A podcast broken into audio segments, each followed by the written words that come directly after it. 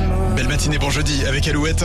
Alouette, le geste en plus. Alors Julie, une brasserie normande s'est lancée un défi, créer une bière à l'origine inédite en France. Oui, en plus du camembert, des pommes et des coquilles Saint-Jacques, la bière pourrait devenir l'une des spécialités de la Normandie, en tout cas celle que va créer la brasserie Célesta.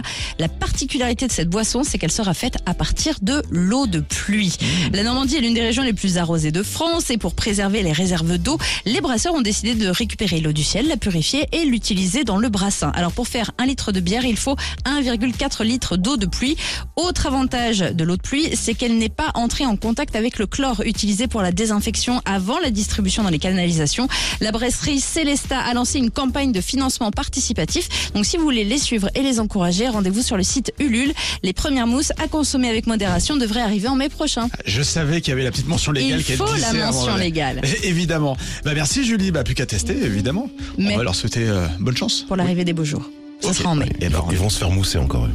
Exactement. Merci Olivier pour euh, cette intervention. Ah, il est Olivier chaud de déjà. Masterclass. Il est chaud, Il est au Olivier. taquet. Au taquet.